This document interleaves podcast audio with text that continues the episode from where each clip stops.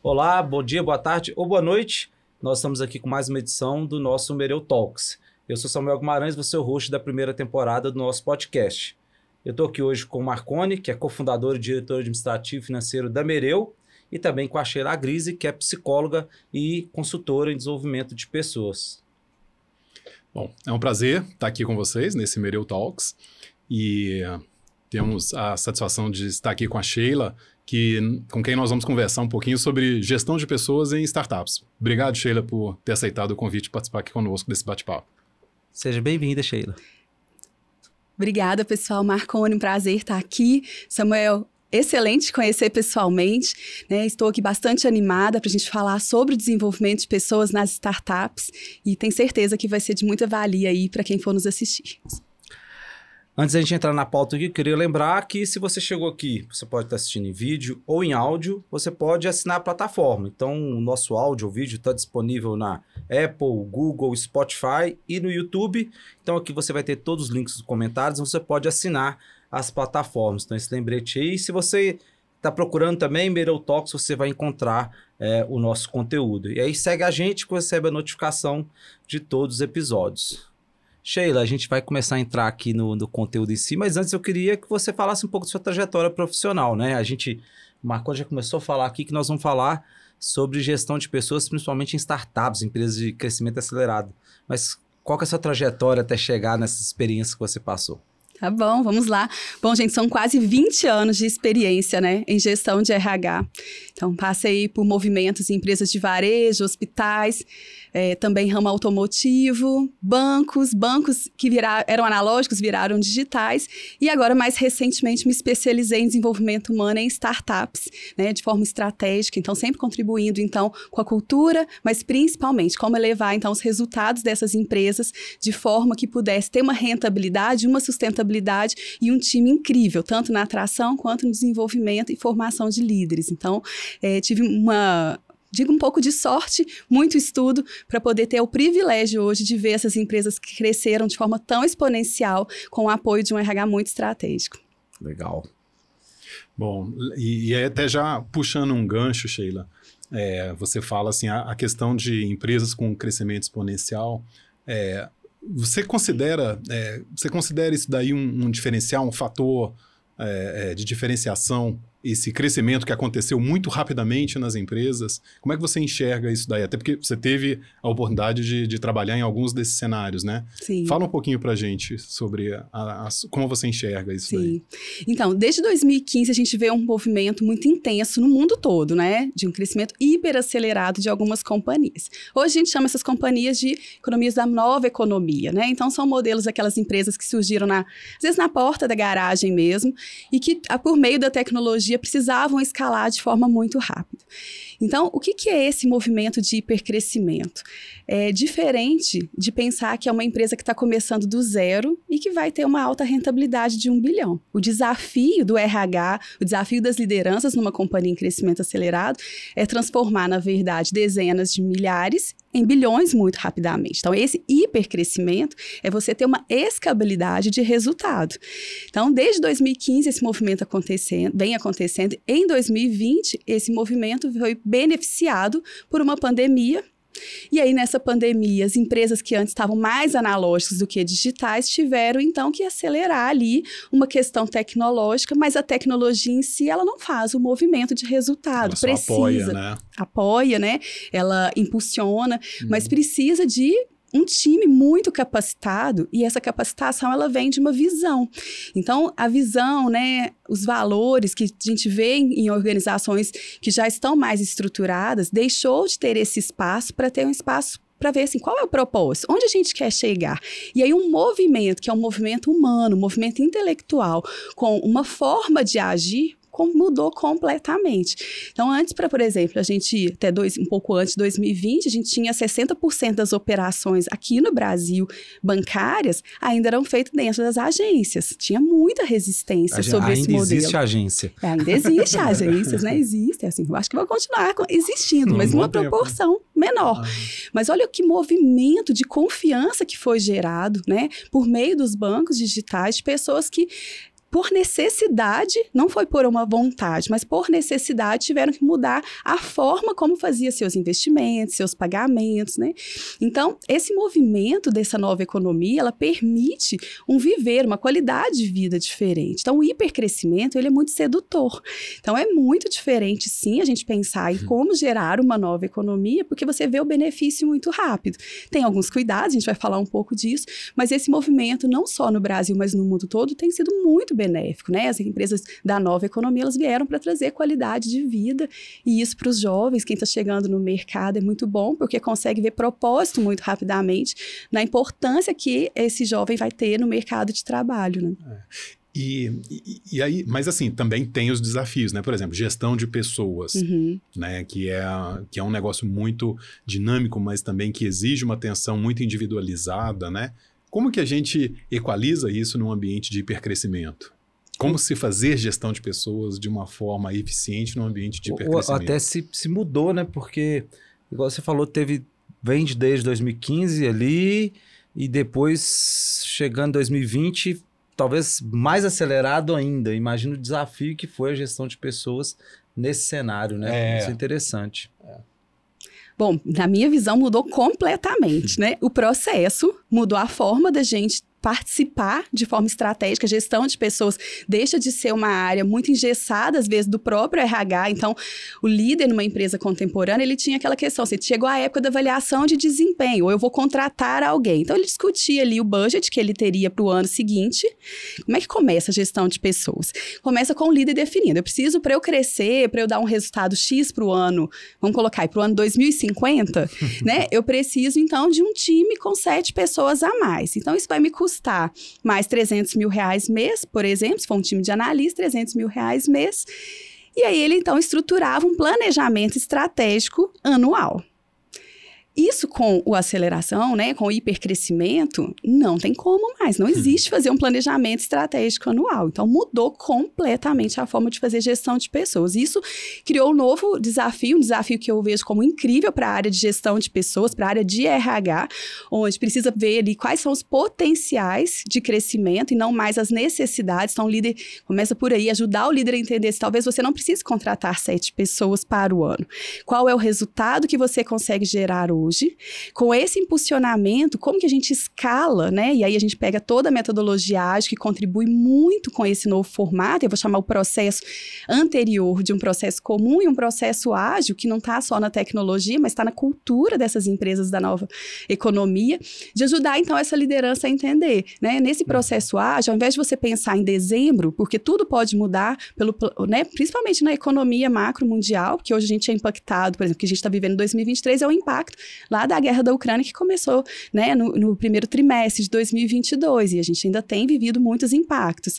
Então, assim, como é que essa, essa área de liderança, essa área de gestão de pessoas contribui para falar daqui três meses? Se a gente contratar X%, qual é o resultado que você garante? Uma outra situação que foi uma mudança enorme, assim, na gestão dessas empresas da nova economia, que hoje, na verdade, todas as empresas estão utilizando desse modelo, ainda que talvez não na totalidade, mas que é o, o MVP, o modelo de MVP. Qual é o mínimo mínimo viável para o seu produto e para o mercado. Então, se antes tinha um protótipo que era construído aí, é, a média de um protótipo antigamente, antigamente que eu digo há três, quatro anos atrás, já no modelo de meu de né? startup, é. É, era de dois anos, né, gente? A gente fazia uma validação, primeiro você fazia um protótipo de um ano, fazia um teste no ano seguinte, né?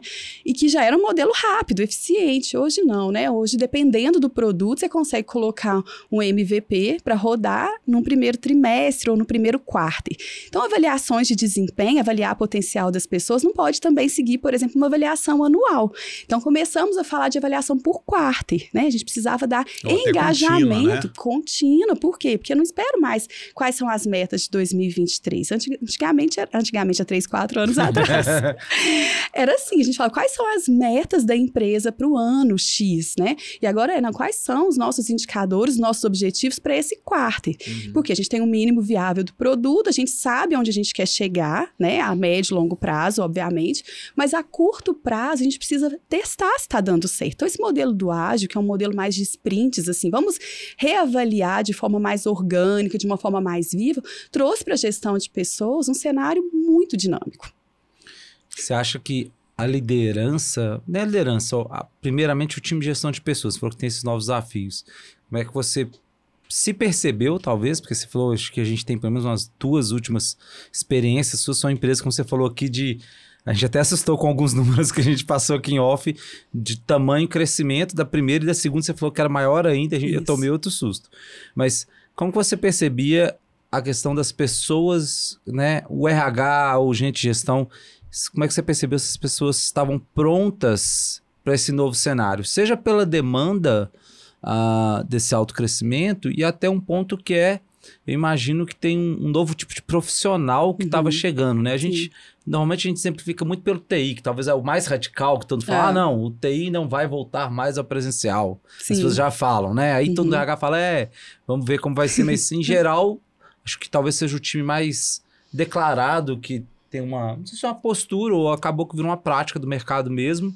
Enfim, não quero entrar no mérito, mas a questão é, o RH você percebe que está preparado ou você viu que também teve que um aprendizado que teve que ser acelerado e se você viu alguma experiência assim nessa parte da liderança estar pronta para esse desafio. Sim.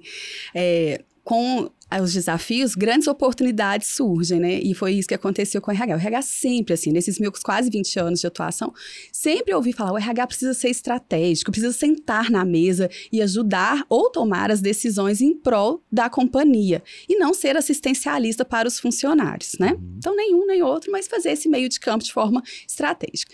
E isso se intensificou, essa necessidade, então, com esse crescimento, esse hipercrescimento das companhias.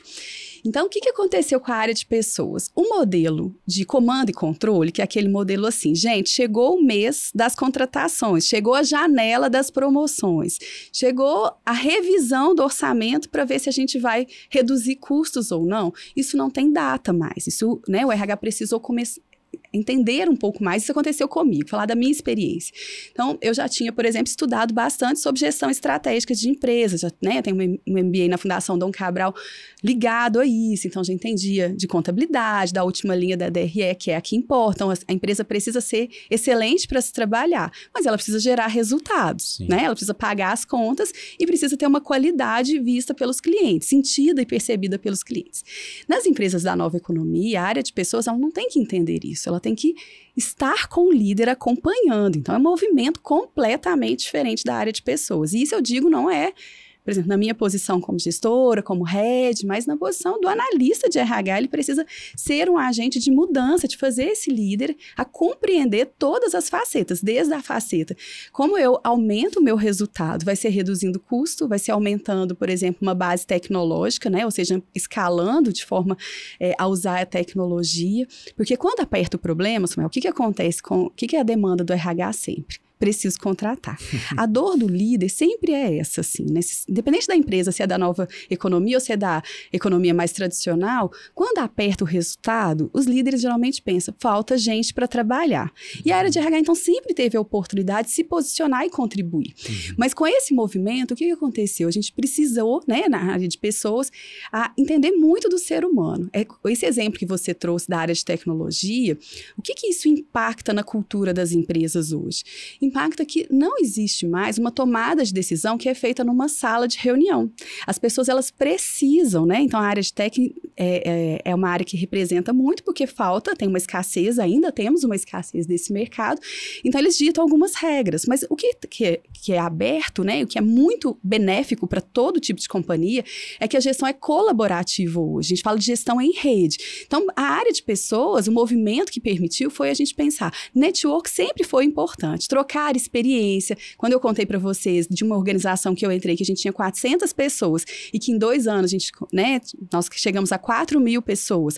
De uma outra que tinha 250, né, que nós chegamos a 2 mil em um ano, com qualidade, fazendo No- entregas, assim, É. de produtos e serviços que não são produtos e serviços que podem ter falhas. Os dois têm a ver, um tem a ver com o mercado financeiro e o outro tem a ver com contabilidade. Então, vocês imaginam a exatidão né, a qualidade da entrega que esses dois mercados necessitam. Então, como é que a gente fazia? Não dava tempo de montar uma escola de treinamento, por exemplo. Então, o RH precisou se reinventar e buscar tipos de andragogia, ou seja, de ensino para os adultos, seja líderes ou especialistas, que engajasse as pessoas na entrega. Se o RH não entende qual é o mínimo viável daquele produto, o que, que o cliente tem de expectativa, e não mede ali, dia após dia, como está o engajamento do colaborador, do funcionário, do empregado, né? Cada um, do guardião, cada empresa hoje usa um nome, mas se não está ali acompanhando, não tem como. Agora, qual é o de maior desafio dessa gestão de pessoas? Nesse hipercrescimento, como é que você acompanha? Né? Acompanhar 200, 400 pessoas, ok, mas você não consegue crescer um timaço de RH para poder a, a, né, acompanhar 4 mil pessoas. E aí entra a oportunidade da gestão, da liderança. Como é que eu preparo, então, líderes e novos líderes e especialistas, que os especialistas ganharam também nesse novo modelo uma, um peso de carreira como das lideranças. Como é que eu preparo líderes e especialistas para que eles façam um gestão de processos, no caso dos especialistas, e no caso das lideranças, como é que eu lidero um time de alta performance? Então é maravilhoso, assim. Né? Ô, Sheila, e, e, isso daí, assim, é, é, um desafio em termos de, de ações, de processos, para todos os níveis da, da organização e para todos os níveis de experiência, né? Então, pessoas que estavam acostumadas a um modelo mais convencional de crescimento, quando essa pessoa é posicionada num modelo de hipercrescimento, é, praticamente é reaprender tudo, né? Porque é. todo, todo o contexto muda, né? É, fala um pouquinho para gente aí, Excelente. como é que você viu essa questão da adaptabilidade das pessoas para trabalhar rompendo modelos é, mentais já pré-concebidos para que funcionassem nesse novo cenário. Excelente. É, tem três perspectivas, assim, nessa, né, nesse racional que você trouxe, que eu achei de extrema inteligência. O primeiro que é, ali a gente tem que lidar com, numa empresa que está em hipercrescimento, tem que lidar com quem estava acostumado com uma empresa menor, mas que já sonhava muito grande, que sonhava muito alto. Então, tem todo um novo modelo para se adaptar. A gente tem novos líderes e especialistas que a gente precisa estar tá formando, um pouco do que eu disse aqui, mas tem um cenário que as startups, né, e as empresas de tech, elas têm uma competitividade muito saudável no seu pacote de remuneração. Então, a gente consegue ser muito atrativo com profissionais sêniores de empresas contemporâneas. Muito, é muito diferenciado mesmo o pacote, né? Você tem uma flexibilidade, você tem uma PL diferenciada, você muitas vezes já entra com estoque, né? Então você já entra acionista da empresa. E aí, às vezes a gente contrata, né? Isso aconteceu, às vezes não, 100% das vezes, contrata um executivo que estava acostumado a gerenciar um time de 100 pessoas, mas estava acostumado a crescer, vou pegar um cenário bem positivo, na, na, numa organização mais contemporânea, de 5% a 15% ao ano. Né? Isso bem positivo, porque a média de crescimento no Brasil a gente sabe que não chega, né? A maioria de nós não chegamos a 5% Sim. ao ano. Quando ele chega numa empresa da nova economia, né, o desafio é muito grande. E a sensação que eles trazem para a gente, e eu vivi muito isso, é: nossa, não estou entendendo nada. Não, não, a velocidade é muito alta das questões. Então é muito diferente você ser um executivo é, numa empresa que vai crescer com uma, um time de 100 pessoas, mas que vai crescer três vezes em um ano. É. Daí fica extremamente estratégico você começar a introduzir conceitos de avaliação, tipo o Learning Agility, né? Perfeito. Ou seja, qual é a velocidade de adaptação dessa pessoa para que ela consiga galgar ali novos desafios na empresa, né? Então, a pessoa tem que ter uma flexibilidade muito grande para se adaptar, que é a dinâmica do próprio negócio de hipercrescimento, né? Sim. A gente tem uma estratégia que eu nem, nem falei com, o Samuel que eu ia contar, mas eu vou contar aqui, Marconi, é, que você tocou aí, aí nesse ponto que é super importante. Um diferencial do perfil de profissionais, todo mundo pode participar e trabalhar e ter sucesso ter ser feliz numa empresa da nova economia, essas empresas com velocidade muito grande? Todos. Mas você precisa estar muito aberto a desenvolver seus multi-skills. Uhum. Porque você é colocado, você chega para trabalhar numa, numa companhia em ritmo de crescimento acelerado, é para dar resultado. Então, assim, é muito comum, por exemplo, numa empresa mais tradicional, a pessoa falar: olha, eu estou no período de experiência, né? Ainda tô, aqui no período de experiência você já é cobrado de resultado e tá tudo bem, walk the talk, vamos andando, vamos falando e vamos fazendo, sabe? Uhum. Porque o que visa não é um produto completo. Então a gente coloca, por exemplo, numa, numa empresa né, da nova economia, você coloca o seu produto, muitas vezes inacabado, como como para o cliente. E você tem que garantir uma máxima, né? O que importa aqui é o cliente, uma máxima satisfação. Por isso, essa questão do aprendizado ágil, né, que você trouxe, ele é relevante demais, porque o que importa não é a minha experiência, importa é se quanto da minha experiência, independente do meu pouco tempo de experiência ou do meu muito tempo de experiência, eu estou conseguindo colocar em prática. Então, o resultado final da satisfação do cliente, do retorno que eu estou tendo financeiro e da qualidade da entrega da minha equipe, no fundo é o que, né, são as três métricas, são as três métricas hoje da inovação. Então, esse é o segredo. Os multi-skills para a inovação é isso. Não é você ter uma ideia nova a cada dia, mas é a sua ideia. Se o seu mínimo né, viável do produto gera uma qualidade para o seu cliente, que ele não está irritado com você. É. o cliente não pode ficar irritado. É. Né? Agora, isso nunca foi da área de gestão de pessoas. É. Isso a gente conversava com o time lá da qualidade ou né, do, do serviço de atendimento ao cliente, falava assim: olha, né, hoje a gente percebeu aqui nos seus indicadores que é. esse mês caiu. Não, isso não é mais no final do mês que a gente, né, o RH se posiciona. A gente está ali ajudando o time de, daquela liderança a perceber a grandeza que tem a entrega para o nosso cliente, né? Então, uhum. todo mundo é impactado, né, com uma irritabilidade do cliente, por exemplo. É. E o, uma coisa também, assim, não sei se você, na sua experiência, chegou a, a, a lidar com isso, assim, porque assim, cada, cada geração tem as suas particularidades, as suas necessidades, né? Então, como conciliar, assim, a, as demandas das gerações mais recentes, do pessoal mais novo, uhum. com as demandas do negócio, com uma geração é, que já estava ali já há algum tempo, porque são, são diferentes, mas como conciliar isso de maneira harmoniosa? É, são muitos desafios, Marco. No início uh, do movimento mesmo de grandes contratações aqui no Brasil, acreditava-se que os jovens é que tinham mais perfil. Jovens, que eu digo, é de 18 até 30 anos, tinham mais perfil para esse tipo de negócio, para esse tipo de empresa. E aí, como os programas de trainee, programas também de aceleração de carreira, e hoje tem várias companhias que se dedicam, inclusive, à aceleração de carreira, esses jovens entraram. E, de fato, o ritmo né, de um jovem né, gente? É diferente, né? Tem mais colágeno ali, tem uma vitalidade, isso é fato. Porém, na hora que você vai medir o resultado, os estudos mostram hoje que uma equipe multidisciplinar, né, não tem a ver, um bom resultado não tem a ver com uma condição etária, né? Isso não é modal agora, né? Então, tem muitas essas discussões. Ah, agora, inclusive essa semana essa saiu, semana, né? É. Uma questão de uma pessoa que era 40 mais na universidade e tudo. Isso sempre existiu né? Sempre existiu.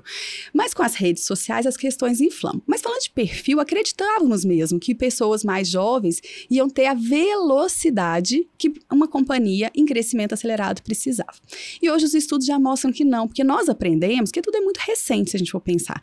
Nós aprendemos que não é a velocidade, é a agilidade. Velocidade e agilidade são, são conceitos diferentes. Conceitos muito diferentes, mas no dia a dia não era uma questão Muita tão gente simples. confunde, né? Uhum. Acha que é a mesma coisa. Agilidade é a mesma coisa que velocidade. Exatamente. É. Quando você chega numa empresa de crescimento acelerado, tudo é muito dinâmico mesmo. Então parece que é a velocidade que importa, mas no fundo não é. E o que, que é agilidade? É você ter uma entrega de extrema qualidade para que o seu cliente não fique irritado, que você tenha lucro e seu time esteja feliz. E a capacidade e de é adaptação é também, né? Que tem tudo a ver, né? Se pensar assim, qual é o principal soft skills?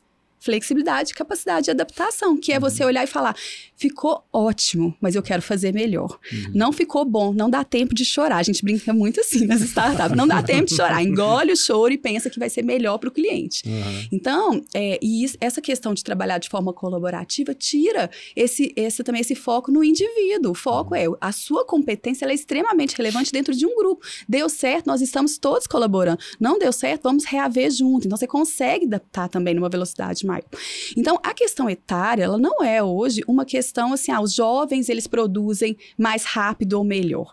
Isso tem mais a ver com soft skills e com verdades e principalmente com propósito. Quando a companhia não deixa claro qual é o propósito, então assim, as pessoas é, que são muito, que é, têm um perfil muito da qualidade, ela não vai ser ágil, não vai conseguir fazer a entrega assim, ó, startada, se não tiver muito claro o qual é o objetivo real daquela entrega. E aí as cerimônias, né, a gente chama de cerimônias no ágil, mas os ritos de gestão, eles diminuem essa questão da não entrega. Como, né? Então você cria ali os ritos de, ah, vamos começar aqui a falar qual que é o objetivo que a gente vai trazer esse produto ou que a gente não vai ter esse produto mais disponível. Então você vai entregando propósito para aquela pessoa que tem um perfil ligado à qualidade, ela se sinta, ela sinta qual é o porquê e sabendo o porquê ela vai conseguir é, acelerar ali a entrega. E aquele que tem um perfil, né, ou aquela que tem um perfil que já é mais assim, vamos executar, uhum. né, ela vai executar, mas também com menor índice de erros, porque ela vai saber o porquê. Então, Simon Sinek tem um livro, né, tudo começa pelo porquê. É importante a gente ter essa questão do propósito, que é uma palavra, essa sim é uma palavra modal, né, porque trazendo a, a realidade de qual é o impacto e por que, que a gente está fazendo isso, que não está numa mesa executiva, mas que está comum, está comunicado, esse é um grande desafio para a área de RH, comunicar o propósito de forma que todos compreendam, de forma que todos se eduquem, que todos fiquem focados e corram na mesma direção, faz com que os resultados venham muito rápido. E outra questão que acontece nesse tipo de empresa é que a gente deixa de fazer muitas coisas que não dão resultado. Enquanto numa empresa orgânica, vou chamar assim, uma empresa contemporânea, se a gente combinou que a gente ia lançar aquele produto, a gente vai testar ele mais algumas vezes. E no modelo, né, digital, não, assim, já viu que não, ó, não, o cliente não tá legal. Aborta aborta muito rápido. Então, são poucos os produtos ou serviços que permanecem muito tempo. No mesmo jeito, eles nunca vão permanecer, mas que permanecem com a identidade inicial. Uhum. Então, assim, esse soft skill da adaptabilidade que você trouxe, ele é um principal. E não pode ser nada pessoal, sabe? Assim, ah, eu sou muito competente e vou conseguir gerar um resultado. Sempre de forma colaborativa, que nós vamos gerar. E isso tira muito a questão é, do comando e controle da liderança Sim. e cria times, então, autogerenciáveis. Isso é maravilhoso, né? A área de pessoas, tudo que a área de pessoas sempre quis fazer é isso. Então, é mudar um pouco, assim, a forma de ver. Você falou de, da questão da...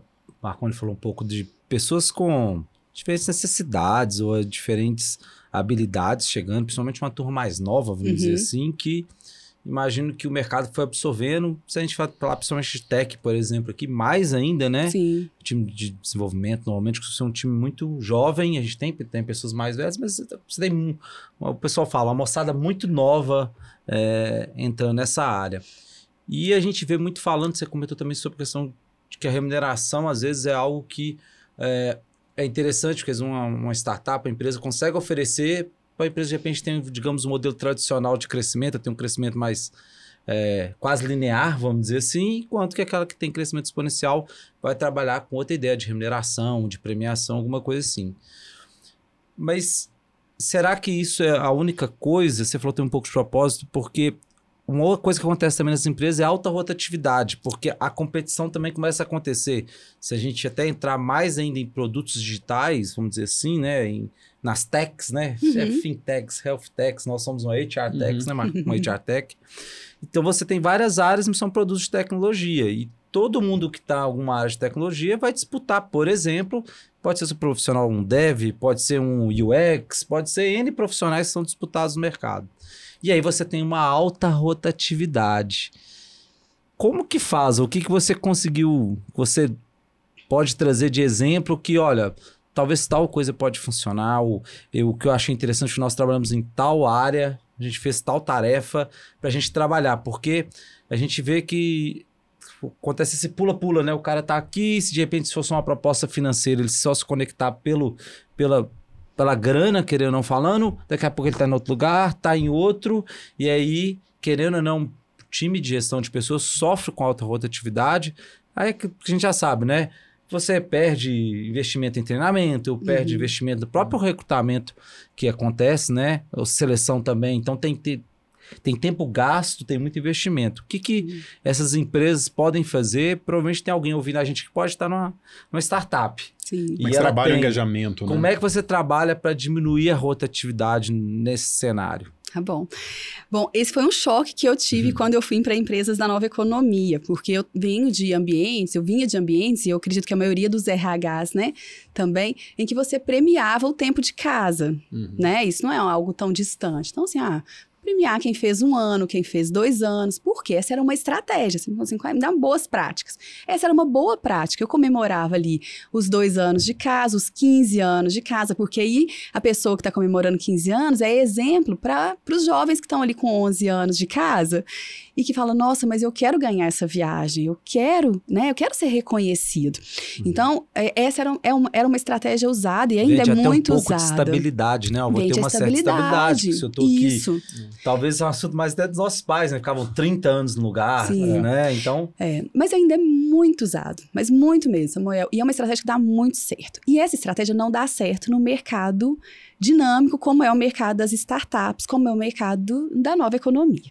Isso por quê? Né? Então, assim, qual foi o susto que eu levei? Quando eu cheguei, eu tinha pessoas nessas empresas fazendo um diagnóstico. A primeira coisa que a RH faz quando chega é conversar com as pessoas e ter um diagnóstico. Tirar uma fotografia da cultura, do ambiente, como que tá né, o nível de satisfação ali das pessoas para descobrir realmente quais são os principais problemas.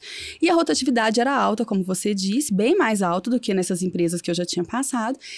E aí eu fui pesquisar o mercado, fazer então, né, um network e saber. E aí eu me deparei com o resultado que as grandes techs têm uma média de permanência as mais desejadas para se trabalhar de dois anos. e dois anos era quando a gente comemorava, começava a comemorar na minha cabeça, né, do modelo anterior, o tempo, de, casa. o É, reconhecimento. não- não vai dar Nossa, pra não vai dar o de tempo dois de Ganhava anos. a caneta com o seu nome ali, né?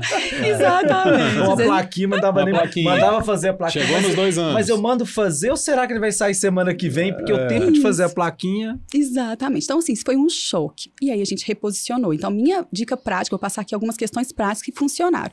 Não para ficar mais de dois anos, tá? Alguns ficam e outros não. Mas para esse novo modelo, você precisa muito engajar as pessoas a chegar no 220 delas. O que, que significa? 220 volts. As pessoas têm que chegar entregando o melhor delas, porque já sabe que elas não ficarão tanto tempo, que existe uma rotatividade. Então, você precisa, é, primeiro, ter essa aceitação. ó. O tempo de permanência de um profissional numa empresa da nova economia, né, a, mesmo a Média. mais desejada, é uma, um tempo que é menor. Três anos pode, solta foguete. então, Nossa, pode comemorar. soltar foguete, mas tem algumas estratégias. Então, assim, não é que a gente não vai fazer nada. Então, a primeira questão é: o desafio é muito grande, que é como é que eu faço para que esse profissional com experiência ou sem experiência, porque a gente tem um cenário de um mercado que a gente vai acelerar a carreira dos jovens e a gente tem os sêniors que a gente traz do mercado tradicional e que precisa remodelar a forma de fazer, porque a gente precisa muito do conhecimento. Precisa da velocidade do jovem, sabe, assim, da, da tonacidade deles e precisa do, da- do conhecimento do sênior. Como é que você faz isso em dois cenários completamente diferentes? Então, você começa no processo de seleção. Você começa a trazer ali propósito da empresa desde o processo de seleção. Isso reduz o nível de rotatividade em curto espaço de tempo enorme. Então, é, onde, se mais, onde não se pode perder dinheiro, ou seja, onde você mais tem que investir, é no seu processo de atração. Tanto que falar sobre marca empregadora, investir em marketing para marca empregadora, nunca tinha sido tão ousado como nos últimos anos. Tudo isso é uma estratégia de RH. Eu preciso ser uma empresa que as pessoas desejem trabalhar comigo. E uma fa- depois que elas desejam trabalhar comigo, eu preciso ter um processo de seleção para o jovem ou para o sênior que está vindo, para um líder, para um especialista ou para um profissional de base, em que ele chega entregando 220, ou seja, ele vai entregar o máximo dele no menor tempo possível. Ele não tem tempo de experiência, tem porque a lei você tem que ter. Mas ah, eu tive muitas, né, muitos líderes especialistas que com uma semana de empresa, e se, né, na, é, é comum, não estou trazendo nada diferente aqui, quem é de startup sabe, que na primeira semana ele já tem que entregar algum resultado. Então, assim, o nível de pressão, ele é altíssimo. Então, o processo de seleção, ele tem que ser muito assertivo. Você não pode perder dinheiro no processo de seleção, porque, geralmente, para repor uma vaga de tech, esse exemplo que você trouxe, se não for um cientista de dados, se for uma vaga de dev, é ali 60 dias para você repor, se você tiver um excelente time de atração, né? E você tiver um bom pacote de benefícios, tiver uma marca empregadora desejada. 60 dias. Se esse profissional ficar seis meses, você tem um maior prejuízo. Sim. Porque o primeiro mês ele está fazendo ali o treinamento, entregando É. pequenos resultados. Então, o processo de seleção, ele não é mais para achar a pessoa certa. Então, primeira dica, primeira questão prática, é achar aquela pessoa que vai engajar rapidamente. Que você pode trazer uma pessoa que tem ali um currículo excelente, que tem inclusive o fit cultural da sua companhia, mas que está com alguma questão que ele trouxe no processo de seleção, que ele não está tão desejoso de vir para esse projeto. Não insista. Deixa ele para uma próxima oportunidade, porque são esses que geralmente saem. E não sai para ganhar 100 reais a mais. O mercado é muito competitivo, então a pessoa precisa. De, você tem que contar qual é o propósito, qual, que é o projeto, o que, que é o estilo da sua empresa, o que, que qual que é a dor. As pessoas hoje elas vão, são contratadas para ajudar numa dor real. Elas não são contratadas só para um pacote de benefício, porque elas vão ganhar mais em outra empresa, já é fato. Né? A gente fala que quando as pessoas saem, elas saem geralmente para ganhar 30%. A gente já tem até essa conta pronta. Né? Então, eu já contrato, por exemplo, Samuel, né? Nós vamos tirar o Samuel daqui, não, mas para contratar. Faz na frente do chefe. Olha lá, hein? Tô de olho. do, do diretor. Para o Samuel crescer aqui, por exemplo, ele vai ter, numa boa política de gestão de pessoas, um aumento significativo, se ele tiver um mérito muito alto, uma promoção 15%, que a lei trabalhista não permite ali, né, num ano, você ter algo tão expressivo dentro da própria companhia. Existem algumas você tem algumas regras que precisam Uhum. ser cumpridas e aí tem a política de cargo e salário de cada empresa. Até o plano de carreira não vai permitir Que é o um plano de crescimento carreira. um Exatamente. Para ele para o mercado, ele vai avaliar, e a gente já sabe que as pessoas mudam para ganhar não é 100 reais. Isso é uma questão que antigamente era assim, é para ganhar 30%. As empresas são muito agressivas, essas empresas da nova economia. Então você precisa acertar no processo de seleção. Então invista, e não é RH que faz processo de seleção. Então o líder tem uma vaga, seja da mais básica à mais estratégica. Precisa pensar, eu realmente preciso dessa pessoa? Eu conseguiria escalar de forma automatizada? RH, vem cá, vamos conversar. Segundo, preciso mesmo contratar, tá? Qual é? O RH precisa entender. Por que, que você precisa contratar? Ah, não, porque a Sheila saiu. Não, não precisa contratar, então. O que, que é que a empresa vai deixar de fazer? Qual é a dor com a- com a- se não contratar? E a gente precisa falar isso no processo de seleção. E aí, o processo tem a ver com as hard skills, com soft skills, mas tem a ver com essa questão da expectativa do propósito. E aí você contrata, né? E o líder precisa estar preparado pela área de pessoas para fazer essas escolhas. Então, às vezes, você não vai contratar o melhor técnico, né? Você vai contratar um, é, uma pessoa com muito engajamento. E aí essa pessoa vai ficar um tempo de permanência maior, dependendo do seu projeto. Dependendo do seu projeto, é melhor você contratar alguém que fique 3, 4 meses, mas vai entregar 220, o melhor. E você vai precisar dele para seis meses, que a gente consegue saber isso quando você trabalha com a dor e o resultado da empresa e consegue saber que nem todo mundo precisa ficar dois anos mais. Uma outra estratégia que é, a gente não vai manter todo mundo na empresa. Nessas empresas a gente não vai mandar. Aliás, empresa nenhuma hoje. Mas, falando desse tipo, modelo de negócio, desse modelo de business, é preciso demais identificar quem são os talentos. Mas talentos que são, de fato, diferenciados. E aí você tem uma política de cargos e salários diferente para esses talentos, inclusive de educação. Projetos de educação, projetos de, é, de visibilidade para os talentos. Então, essa, essa área né, da liderança, essa visão da liderança com a área de gestão de pessoas, com o RH, fundamental saber assim, olha, se suponha que a sua companhia tem 200 pessoas, né? 3, 5% são talentos. Quem são esses talentos? São os que você não pode perder de jeito nenhum. São aquelas pessoas que são fundamentais para o seu cliente. Não é porque você gosta dessa pessoa, é porque eles são fundamentais para a satisfação do seu cliente. São eles que fazem, esse grupo de 5%, vão fazer com que você mantenha a sua operação saudável. E que aí nesse, nessa oxigenação da rotatividade que tem, você não tem perdas tão significativas. E aí você consegue, inclusive, ficar feliz porque a pessoa está saindo, porque você não sofre porque alguém está saindo. Já é esperado, você está preparado que uma rotatividade vai ter. E uma outra estratégia que dá muito certo, que é uma avaliação de desempenho, avaliar o desempenho das pessoas on time. Preparar o líder para que ele tenha conversas de feedback, mas principalmente de feed forward, ou seja, converse sobre o futuro, para onde a companhia está indo, seja aberto, não faça promessas, né? Ah, a gente está numa fase ótima e você está ali, não sabe nem como que você vai justificar seu resultado. Não é isso, envolva as pessoas, né? Então, essas três estratégias são fundamentais. É um alinhamento de expectativa, né? Sempre que tem E esse casamento, ó, a empresa está indo para lá, É. você está convergindo para cá também. Opa, então a gente tem uma- um projeto o Estamos futuro juntos. aqui, nós estamos É. juntos isso aqui. É. Pode ter uma questão financeira, mas ó, a gente está junto. E o plano de carreira acaba sendo também importante, mas não o principal, porque se se não casal, que seja propósitos, objetivos estratégicos ali, ver que está indo para caminhos opostos, realmente é Não muito engaja. difícil. É.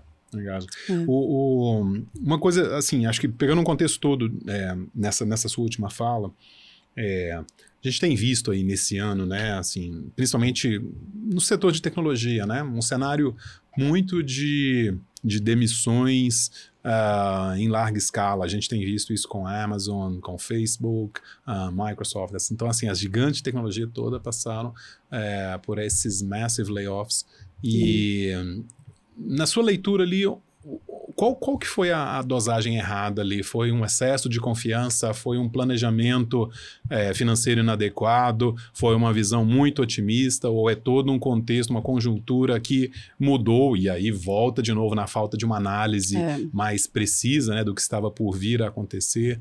É, Como é que você enxerga isso daí? Sim.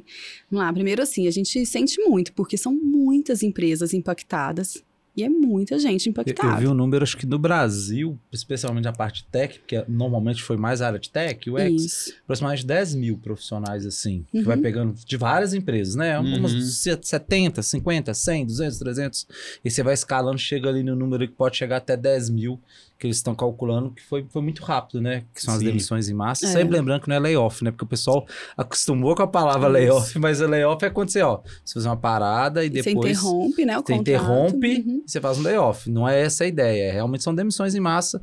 E aí o Marcon perguntou, né? Faltou o quê ou, Sim. né, nesse cenário? Porque essas empresas, acho que, não vou falar todas, mas boa parte delas são empresas que estavam nesse cenário de alto crescimento, com o que a gente chamava de startup. Como Uhum. que é isso? Sim. É, o, esse impacto não foram só das startups, né? Startups a gente Uhum. chama muitas aquelas empresas que estão no início. Foram realmente as grandes techs, assim. O mercado está passando por uma grande reestruturação de cenário, de carreira, né? De novo movimento, né? Então, muita gente pergunta, todo mundo pergunta, e o metaverso? Você acha que vai continuar ou não, por exemplo, né? Você me perguntou aqui agora por lá. É, eu fiquei agora rindo. aqui. O Facebook falou que, acho que no relatório de aspas acionistas, ó, a gente deixa isso aí, ficou guardado lá no último parágrafo e agora é inteligência artificial.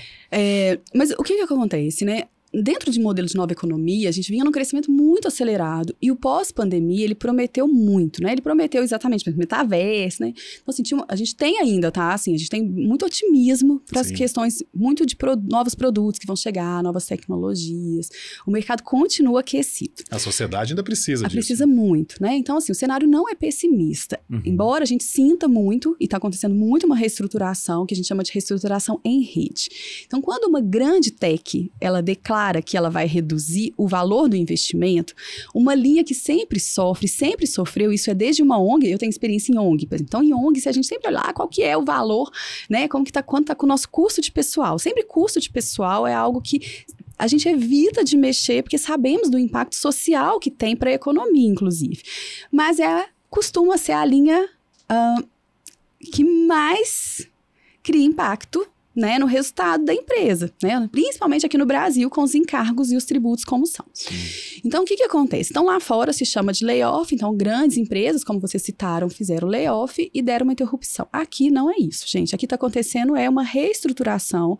Demissão em massa é uma palavra que tem sido muito usada, né?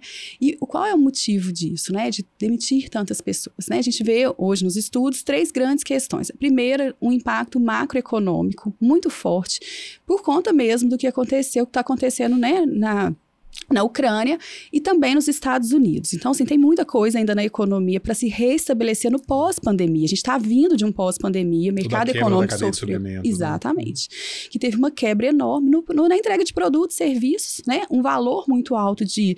é, o seu custo de serviço hoje ele é bem mais alto do que 3, 4 anos atrás, né? Então, em algumas operações chega a custar 250% a mais. Então, você precisa mexer na linha da- de redução de custos. E a linha de redução de custos de pessoas sempre é uma linha que impacta muito na estabilidade né, econômica da companhia. Então, primeiro tem uma influência macroeconômica. Tem uma outra influência que é muitos profissionais foram contratados é, porque nós não estávamos preparados ou ainda não estamos tão preparados para dimensionar uma arquitetura organizacional eficiente. O que, que eu chamo disso? Aquilo que eu comentei lá no início, né? Ah, eu vou crescer 200%, preciso de mais 10 pessoas no meu time. E aí você faz o movimento, gasta-se com seleção, gasta-se com treinamento, trabalha uma expectativa de clima na companhia e também na vida dos profissionais que vieram. E a demissão custa muito cara aqui no Brasil. Então, nenhuma empresa está demitindo por livre e espontânea vontade. Não está acontecendo isso, porque é muito caro fazer um Uhum. processo rescisório no Brasil. Mas aconteceram falhas da liderança, falhas estratégicas, que aí tem todo mundo né, a ver. Então, se desde a é, toda a companhia, né, ali, movimento em rede de nós dimensionamos mais pessoas do que a gente Conseguiria, conseguiria suportar. suportar por um tempo, Uhum. né? Então, isso aconteceu e aconteceu, esse é o principal fator, né, que a gente vê, porque mesmo numa situação de crise macroeconômica, poderíamos ter sido mais cautelosos no número de contratações. Grande questão é que tem um- uma questão de marketing envolvido. Então, quando você fala que a sua empresa está com 200, vou colocar aqui, está com 50 vagas abertas, e a empresa do lado não divulga vagas, a sua empresa fica menos competitiva para trazer os melhores É. profissionais. Então, foi uma estratégia. Não é que errou 100%. Isso tudo foi uma estratégia e as estratégias têm um impacto esse movimento para, né, de um profissional de carreira, um profissional é, de uma, uma empresa mais contemporânea para as startups, sempre foi de altíssimo risco. As startups não estão vivendo esses movimentos de layoff, de demissões, pela primeira vez agora. Uhum. Então, tem um terceiro motivo que a gente avalia, né, que os nossos estudos, né, nós é, que estudamos essa parte de carreira, que a gente vê o impacto dos layoffs, que é empresas que não estão fazendo redução de custos, que estão navegando super bem, estão surfando numa onda positiva, tá? De lucratividade, mas que vai que daqui a pouco eu tenho que fazer demissão. É melhor já fazer enquanto as grandes estão fazendo. Uhum. Então, a gente uhum. já tem visto também esse movimento. Então, eu reduzo o meu quadro agora, dou uma enxugada, seguro algumas inovações, seguro alguns serviços que eu estava pensando em colocar por conta do que está acontecendo no mercado. E aí, uhum. eu dou uma uhum. reduzida, né? Uhum. E claro, tem desempenho. E aí tem profissionais que estão dizendo também que estão saindo por questões de demissões em massa ou layoff, e que na verdade eles estão saindo porque eles não estão contribuindo com o desempenho que a empresa esperava. Uhum. Então, tem esses. É, tem toda uma combinação. Essas interfaces. E, e era um, um contexto também é, onde havia muito crédito, né? Então, essa questão que você trouxe ali, as empresas contratam é, pra, até para aumentar a sua Isso. atratividade como marca empregadora. Mas também havia todo um excesso de crédito ali, ou seja, uhum. as empresas conseguiam é, aportes de uma forma relativamente fácil, né? Sim. É, de forma que, assim, para você crescer é, bastava uma tese ali que fizesse algum sentido e, e algum VC chegava e Sim. aportava e você começava ali a fazer as contratações. Então, isso que você falou, talvez faltou um pouco mais de, ser um pouco mais comedido, né? Sim. Nessa análise. Poxa, Sim. apesar de eu ter o crédito, realmente eu preciso isso. desse, desse montante. Eu conseguiria fazer a mesma coisa com menos pessoas. Isso talvez faltou e no final das contas acaba sendo as lideranças mesmo ali que tiveram um olhar é, menos cauteloso do que o que, foi o que seria necessário. Sim. Né? É, no âmbito global, os acionistas, quando aportavam, né, é, eu participei de algumas rodadas de, de investimento, é, a relação de confiança na entrega que você faria para o mercado era muito maior do que a preocupação com seu custo operacional. Uhum. Mas isso mudou, gente. Uhum. Isso mudou de 2022 para cá de uma forma absurda. Esse foi um outro posicionamento. Falar assim, o que, que mudou no mercado? É. Talvez essa tenha sido, Marconi, muito bem lembrado por você, um dos grandes impactos houve uma mudança cultural dos acionistas na forma como ia ser cobrado. Então, cobrava-se sempre por inovação e crescimento. De, dois, de janeiro de 2022, fevereiro de 2022, começou a falar qual é o resultado operacional. Os investidores não cobravam isso, uhum. cobravam crescimento exponencial, é. né? inovação, na receita. na receita. É. E aí, é, e isso tem a ver com, com, se a gente colocar, com o modelo ortodoxo de gestão, resultado uhum. operacional. Você só cresce se você trouxe resultado operacional. É, EBITDA então, positivo houve, agora. Exatamente. Exatamente. Então, houve esse reposicionamento. Então, a gente tá, ainda está numa onda de reestruturação, de entender esse movimento de mercado. Existem linhas de crédito ainda, mas elas não estão mais tão, é, absurdas, né? É, como estavam. Tão acessíveis. Né? Tão acessíveis, né? né? Então, mas existe. Então, assim, a gente precisa ter é, uma visão, na minha, no meu conceito, a gente precisa ter uma visão otimista de que é melhor ter um crescimento sustentável Sim. e que as pessoas que estão saindo agora, né, para elas não se desanimarem, né? Assim, já aconteceu isso, eu sou de uma época, ficava contando para o Samuel, uma época que a gente viveu isso, não chamava-se layoff, mas a gente viveu isso na engenharia, um reposicionamento uhum. na engenharia, isso há 10 anos, 12 anos atrás. Tinha um boom de engenheiros, né, que tinha realmente ali uma competitividade de mercado extremamente interessante e que depois é, teve uma questão também, vocês vão lembrar ali da crise que nós tivemos mundial, e aí precisou-se então de reduzir o investimento em construção civil, né? A indústria de petróleo sofreu muito também, que eram as duas plataformas que a gente pode chamar que sempre foram muito rentáveis, né? Então, assim, tanto quando começou a Uber aqui no Brasil, você pegava Uber, eu sempre gostei de conversar, perguntava, ah, e você? O que, que você está fazendo aqui na é, Uber, né? Você era taxista? Sou engenheiro. A pergunta, era, a pergunta era essa, né? E você é o quê? tipo assim, é. cara, eu sou motorista do Uber. É. Ah, mas a gente perguntava, não, antes antes, ah, não, eu também, ou então falava, eu também sou engenheiro. É. Exatamente. Sou... Então são movimentos de posicionamento de mercado, mas as coisas chegam numa sustentabilidade, Sim. né? E vão surgindo novas profissões, vão surgindo novas oportunidades. Então não é para ninguém ter desânimo.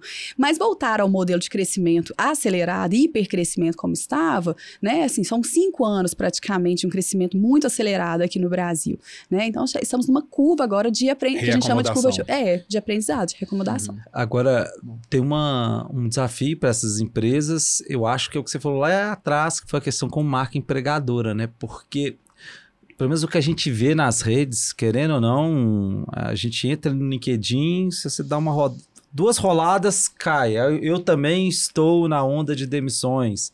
E a pessoa vai e fala alguma coisa, seja criticando. Você deu exemplo, às vezes a pessoa não é um problema de desempenho, mas ela vai criticar outra coisa. Mas também pessoas falando: olha. Fui mandado embora. A gente pode falar que isso é notícia do Twitter que a pessoa simplesmente chegou um e-mail falando: olha, amanhã você nem vai ao escritório. É. É. e pronto, tá desligado. Outras chegava no e-mail pessoal porque o e-mail corporativo já estava bloqueado. E é uma coisa de, de maluco, é. né? Então, pensando aqui também, a gente teve a expressão que era: fui demitido pelo Zoom. Uhum. E aí, eu acho que talvez, não sei se falta uma preparação, porque vai ter um custo isso para as marcas, né? Porque querendo ou não, é, isso se espalha na rede, né? Sim, então, é. como é que você vê com, o que, que as marcas podem fazer para tentar diminuir esse impacto? Porque se é um, um reajuste, seja orçamentário, seja um recalcular a rota, você pode ter ajustes. Sim. Né? Faz parte do negócio. É, tem que ser feito da mesma forma que entrou, né? O on-board, o off-board tem que ser. Né? Exatamente. Né? Sim, Agora, perfeito qual é o cuidado que as empresas precisam ter? Porque elas estão sofrendo com essas demissões em massa. É Sim. muito ruim quando você falar, ah, empresa tal mandou, teve empresa brasileira que falou que foi praticamente metade de um é. escritório. Sim. Inclusive, a pessoa é influenciadora e virou burburinho em todas as redes. Porque ah, ela tem 130 pessoas, manda embora 65. E a pessoa trabalha com planejamento financeiro. Não houve planejamento financeiro e ela falou que era um reajuste de rota, que o foco do negócio dela. Mas querendo ou não, eu acredito que se alguém vê uma vaga dessa empresa e ficou sabendo, não vai ter dois, vai ter uns 20 pés atrás que fala, tá, mas e se amanhã também tiver uhum. um ajuste de rota? Pode ter uma nova demissão. Sim. Bom, é, antes de responder sobre né, esse preparo dos RHs, das lideranças, qual a estratégia né, que funciona melhor, é, o impacto para a marca empregadora depende muito de como a empresa se comporta é, de cultura uhum. nas redes, né? Então, assim, um profissional sênior, hoje, hoje que eu digo, nem devia estar chamando de hoje, assim, há muito tempo atrás, há um ano atrás, já é muito difícil tirar um profissional sênior Sendo que eu digo um profissional que já tem uma bagagem, que tem aí uma, uma média de salário aí acima de 20 salários né, mínimos, de uma companhia é, tradicional para ir para uma startup, né? Ele avalia muito o risco e esse impacto. Então, isso está acontecendo, a gente fala de um grande impacto desde março do ano passado. Então, há um ano tem sido, assim, extremamente difícil e esse ano, principalmente, uma movimentação de um profissional sênior. Mas os profissionais, né, que estão no início da sua carreira e os especialistas ainda não têm tanto impacto, ainda que tenha uma é, a gente chama de bigode, né, na comunicação, que a gente tenha uma comunicação, né, de layoff, uma comunicação de redução, isso não impacta. Por quê? Esse profissional, se ele entender qual é o propósito daquela companhia, ele, ele vai pelo propósito, sabe? Então, ele consegue se arriscar um pouco mais. Então, a gente vê esses dois movimentos bem diferentes, profissionais sêniores e profissionais da base ou até o nível de especialistas, eles se arriscam, ainda continuam se arriscando, o impacto é pequeno ainda. Entendi. E o mercado está bem carente de analistas, de devs, então consegue ainda ter uma linha de contratação bastante interessante. Então, sofremos o impacto ainda do nível C. Uhum. É, o que, que acontece com, com a melhor estratégia né, de fazer uma redução de quadro? Né? Porque redução de quadro é um assunto de RH, sempre foi, é um assunto estratégico da diretoria. Uhum. Se não foi, está errado, deveria ser. Cada três meses deveria pensar. Esse quadro que a gente está é um quadro suficiente ou a gente tem ineficiência? Né? É um, faz parte, porque custo pessoal faz faz parte do dia a dia. Então, é, como é melhor, qual o melhor, menor impacto, qual a melhor forma de se fazer? De acordo com a sua cultura, né? Como bem colocado pelo Marconi. A forma como você inicia é, deve ser continuada na jornada e a forma como você despede também deveria retratar a sua cultura. Então, vai depender da sua cultura. Então, um único modelo não funciona. O que funciona para uma big tech alemã não vai funcionar para uma empresa brasileira. E a gente copia muitos modelos. A gente acha, ah, mas fulano que é expert fez, vou fazer. Então, uh, em todos os sentidos, o que a gente vê é uma humanização das demissões. Ainda que a gente não entenda por que, que um, uma pessoa mandou um Twitter demitindo, ou que foi chamado ali centenas, dezenas, centenas de pessoas para uma reunião no Zoom ou no Meet para poder falar que né, a empresa está passando por uma reestruturação, isso tem a ver com a cultura. Ou seja, muito provavelmente os, as outras comunicações oficiais foram feitas assim. Foram feitas de forma humanizada. Essa é a humanização daquela companhia. Então, assim, ah, gente, nós estamos aqui para anunciar que nós ganhamos ganhamos é, X de aposta, nós estamos aqui para anunciar um novo produto, nós estamos aqui para anunciar que agora a Sheila é a nova líder desse time, a gente está aqui para anunciar que o Samuel está indo para outra operação fora. Então, assim, a gente, quanto profissional, a gente precisa ser protagonista da nossa carreira e ler a companhia em termos de cultura. Porque essa é uma cultura e você precisa entender assim, olha, na hora que eu sair, vai ser assim, muito provavelmente vai ser assim, porque essa é uma forma de comunicar da empresa. Existe uma outra, outras, então assim, por exemplo, os alemães, os americanos, eles têm esse, esse jeito de comunicação. É, essa é a melhor forma que eles têm de humanização do processo. Uhum. Então, tem um lado que é pró pra gente, mas tem um lado que a gente tem que saber, olha, isso aqui, se acontecer na hora do offboarding, talvez eu não posso me surpreender. Essa uhum. é a uhum. forma de comunicação. Tudo bem. Como a gente pode humanizar um pouco mais esse tipo de relação? No Brasil, a gente é face to face. A gente gosta disso. Tomar, aqui em Minas, principalmente, comer um pão de queijo, né? Tomar um café junto. Então, assim, a nossa cultura é completamente diferente. Então, cabe muito a gestão estratégica dessas empresas, né? A, a vice-presidência de RH, né? A própria diretoria, as lideranças, ao próprio RH, instruir a liderança de fazer um face to face, né? Atender o Samuel, atender a Sheila, atender o Marconi de uma forma única. Então, humanizado não quer dizer que receber um e-mail não seja humanizado. Para aquela companhia, aquela forma é a forma dos valores, da cultura daquela empresa. Então eu sei que é estranho para a nossa cultura, mas está tudo bem para outras é. culturas. É. é importante a gente saber isso. Como sair de um processo de demissão? Né? Fui demitido e agora? Né? Não tem jeito de ser bom. Nenhum processo é. de demissão é bom. Nenhum processo de pedido de demissão é bom, né? Então, assim, quantas vezes eu vi pessoas indo ganhar 30%, às vezes muito mais que 30%, e eu vi executivos, cabeça branca, né, chorando e falando assim: eu sou apaixonado com isso aqui, eu ajudei a construir, mas é uma proposta que eu não posso recusar, ou porque né, a esposa teve uma proposta fora do Brasil, e aí, enfim, teve que sair pessoas que pediram seu próprio desligamento e que não foi fácil de, uhum. né, de romper. Então, romper as relações é algo que nós, seres humanos, não estamos tão, tão preparados, não nos preparamos tanto. Então, o sofrimento ele vem. O que é importante, a gente ter uma visão otimista, né? Uhum. Assim, esse é o momento, esse é o cenário do mercado, né? E buscar estudar, não parar de estudar, não buscar, não parar de fazer network, de fazer curso, não trazer para um lado emocional, um lado assim, nossa, eu não valho nada, e agora, né?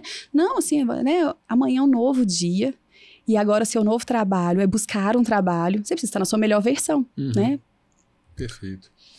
Acho que é isso. É. Eu queria. Posso bem legal, porque a gente falou desde o momento Não, foi, que a empresa está crescendo poxa, até top. um cenário é, que às vezes você está recalculando um coisas. De um cenário de crescimento exponencial, como muita gente fala, mas um crescimento muito acelerado. Então, acho que a gente tem várias dicas aqui, dicas práticas que você é. trouxe para vários momentos que com trazendo sua experiência, um pouco que você viveu ali. E aí, antes de chegar ao fim, queria que você deixasse como que as pessoas podem achar você, você não sei se está agora com consultora também, então se tem algum ou LinkedIn ou Instagram, como que as pessoas podem te achar? A gente vai deixar o link aqui também nos comentários do episódio ou na descrição, mas qual qual melhor forma de achar a Sheila, se quiser procurar você para trocar uma ideia, para tomar um café, como Isso você falou. Mesmo. Se quiser contratar também a Sheila para algum é, trabalho específico de consultoria ou na parte de psicologia, como é que pode Nossa, te achar? Obrigada. Então, é, além desse trabalho de consultoria nas empresas, de palestra, de reposicionar o ágil, né, ajudar nessa jornada de movimento de crescimento exponencial, eu tenho né, um trabalho de psicologia clínica mesmo, né, então atendo muitos executivos que estão com né, estão passando por um processo de tomada de decisões mais difíceis, com um nível de ansiedade maior, e também mentoria de carreiras para líderes e um projeto muito exclusivo que é mentoria de carreira para mulheres. Então, Legal, eu fico no LinkedIn, Sheila Eros Pereira Grise, e no Instagram como Sheila Eros. Muito bom. Beleza. Sheila, queria agradecer a sua é, presença aqui. Gostaria de agradecer né, sua presença aqui conosco, seu tempo. Com certeza o pessoal que nos ouviu é, aprendeu muita coisa, né? Tem muita coisa para tirar. Tem, tem muita coisa, tem poxa. boa prática, tem muitas Muito ideias legal. aí. Obrigado, Sheila. Eu que Obrigado. agradeço, sempre é um prazer. Eu sou né, usuária do Mereu, então implementei o Mereu né, em algumas companhias, então indico muito e vocês são excelentes. Foi um prazer estar aqui com vocês. Legal. então a gente fica por aqui. Então deixa um abraço, um beijo para todo mundo. Até semana que vem no próximo episódio. Até mais.